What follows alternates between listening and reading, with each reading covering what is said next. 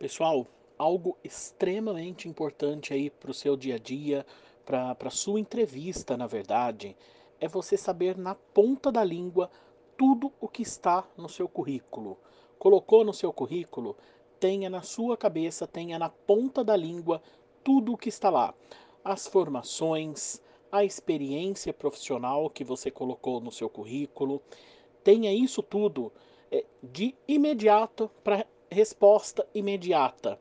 É, a coisa mais desagradável que existe dentro de uma entrevista é você fazer alguma pergunta sobre o seu currículo e o entrevistado pedir licença para o recrutador pegar o currículo e ler no currículo antes de responder.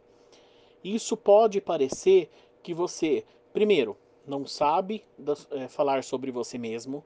Segundo, pode parecer que as informações que você colocou ali podem não ser tão verdade assim, então tome muito cuidado com isso.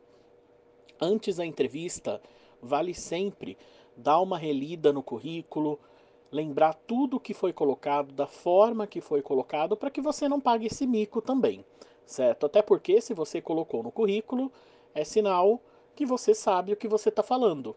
Então fique bastante atento com isso e tenha na ponta da língua o seu currículo.